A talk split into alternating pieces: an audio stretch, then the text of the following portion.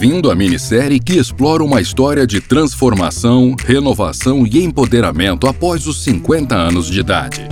Em cada episódio, vamos desvendar a jornada inspiradora de Léo, uma mulher que decidiu reescrever sua história e abraçar uma carreira em agilidade, provando que nunca é tarde para aprender, crescer e se reinventar. Fique conosco, explore as possibilidades que a maturidade traz e descubra como você também pode se tornar empoderado ou empoderada após os 50 anos de idade. Episódio 2 Da favela à tecnologia. O reencontro com seu irmão foi um ponto de virada, e agora Léo está encantada ao chegar em São Paulo. Depois de mais de 14 horas de viagem de ônibus, finalmente avisto a placa de Bem-vindos a São Paulo. Meu rosto está colado no vidro da janela do ônibus sem piscar, porque eu não quero perder nada.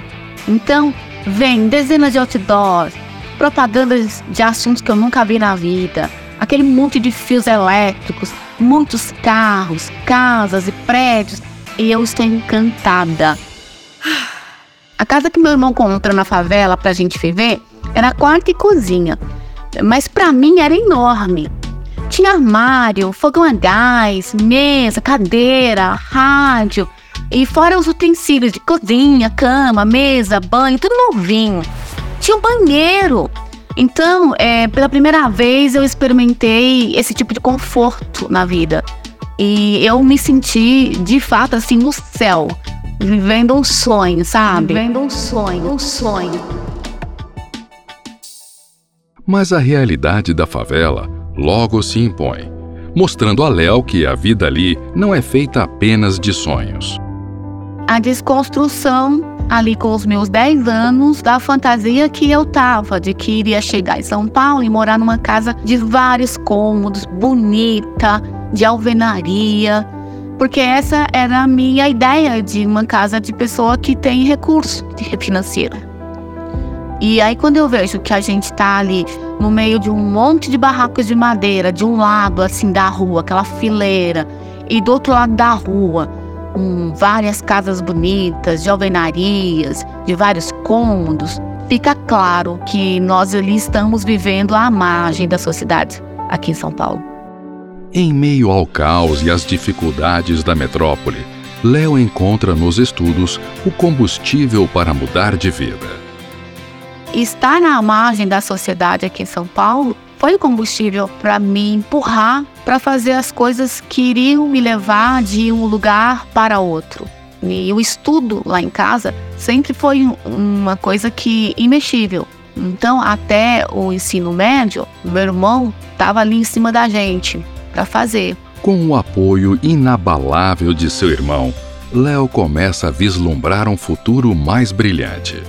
Dos 11 anos aos 19, a nossa vida foi melhorando de pouco em pouco. Meu irmão tirou a gente da favela, que era em Santo André, e fomos morar em uma casa em Mauá, no ABC Paulista. Com 17 anos, fui trabalhar em uma loja de roupas como balconista. Após concluir o ensino médio técnico em secretariado, e trabalhar na Barra Funda como secretária e com 19 consegui o melhor emprego da minha vida. E esse momento da minha vida eu considero como um divisor de águas.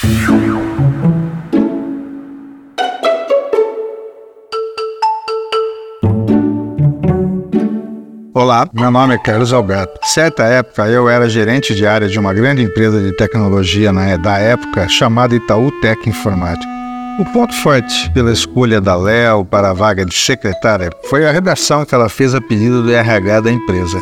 Quando ela dizia que era das Minas Gerais, que ela veio para São Paulo em busca de emprego, em busca de profissão, de futuro, mas que ela vinha de uma terra muito bonita, de uma natureza exuberante e que ela, a família, as amigas tomavam banhos de cachoeiras das Minas Gerais.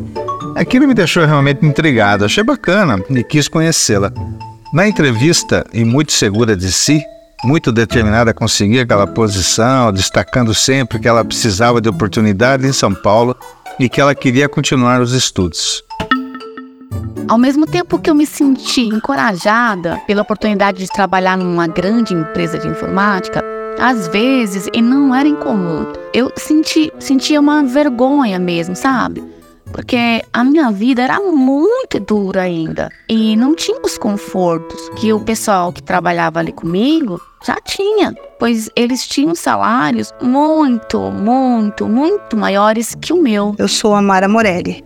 Trabalhei com a Léo na Icaltec. Quando ela começou a trabalhar lá, ela era secretária. Mas era uma menina tímida, mas muito esforçada, sabe? Ela tinha muita vontade de aprender. Aí eu me identifiquei com ela e acabamos amigas. A Léo só queria muito fazer uma faculdade, ela me dizia. Léo tem um sonho audacioso: ser a primeira de sua família a entrar na universidade. Mas com responsabilidade crescentes e recursos limitados, cada passo em direção a esse sonho exige sacrifícios. Um dia ela chegou para mim e falou: Eu vou agora entrar na faculdade. Gostaria muito de comércio exterior, mas também tem a área de tecnologia. O que, que você acha? Quando eu encontrei meu nome na lista dos aprovados da Universidade Mackenzie para cursar processamento de dados, pensa na alegria dessa pessoa. Eu queria gritar pro mundo. Eu queria sair correndo pelo campus, descer a consolação gritando pro mundo que eu tinha conseguido.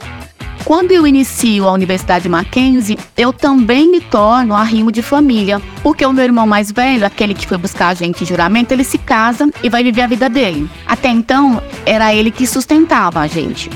Agora, sou eu. Então, eu tenho que pagar a universidade e também ajudar em casa. Olá, meu nome é Elvio Taqueu. É, quando a gente trabalhou junto lá na Itautec, ela vinha lá de Mauá de trem. Lembra que ela usava até dos tickets restaurantes que a gente recebia, onde ela usava parte do seu ticket tomando seu lanche nos lugares onde eles devolviam o troco em dinheiro. E ela usava esse fundo, esse dinheiro, justamente para poder pagar parte da faculdade. Aí até babar da minha cachorra ela foi quando eu tive que viajar, né? Uma graninha a mais, né? Para ajudar na faculdade. Por eu trabalhar perto da Universidade Mackenzie, eu ia caminhando, que dava uns 25 minutos. E com isso eu economizava uma passagem. Superando todas as adversidades, Léo alcança seu diploma. Mas será que o mundo da tecnologia está pronto para recebê-la?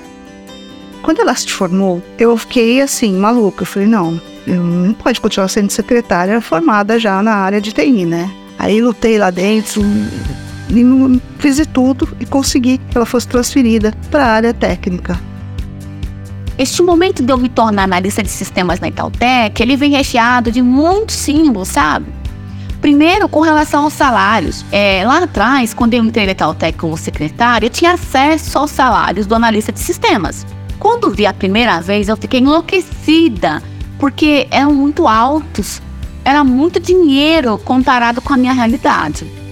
E eu coloquei na minha cabeça que um dia eu ia ganhar salários como aqueles.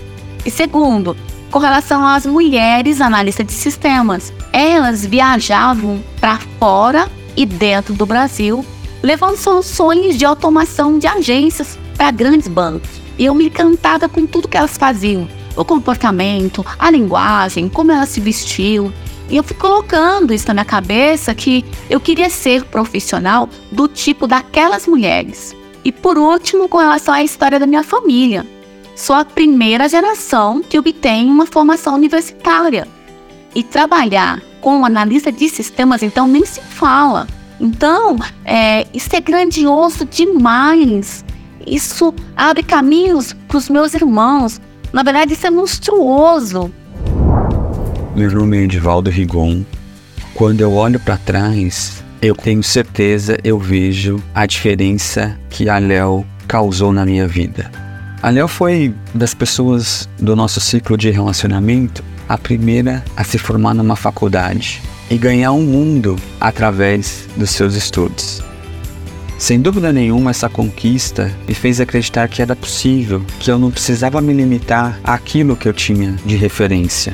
A confiança de Léo cresce, e em meio a tantas conquistas, o destino lhe reserva uma surpresa. Convivendo com o pessoal da gerência que me contratou como secretária, percebi que eu era muito desconfiada e não permitia a aproximação das pessoas com relação a sentimentos e emoções, sabe? Ficava um pouco distante. E, e aí, com o tempo, devagar, eu fui tirando a armadura, eu fui adquirindo confiança nas pessoas, fui ficando mais solta. E aí eu encontrei o meu futuro marido na Caltech.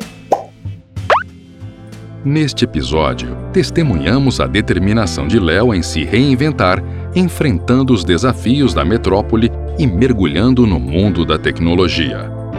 Mas enquanto sua carreira decolava, o coração de Léo também encontrou novos rumos. Como será que o amor se encaixou nessa jornada? No próximo episódio, mergulharemos nas emoções, desafios e aprendizados dessa nova etapa da vida de Léo. Não perca!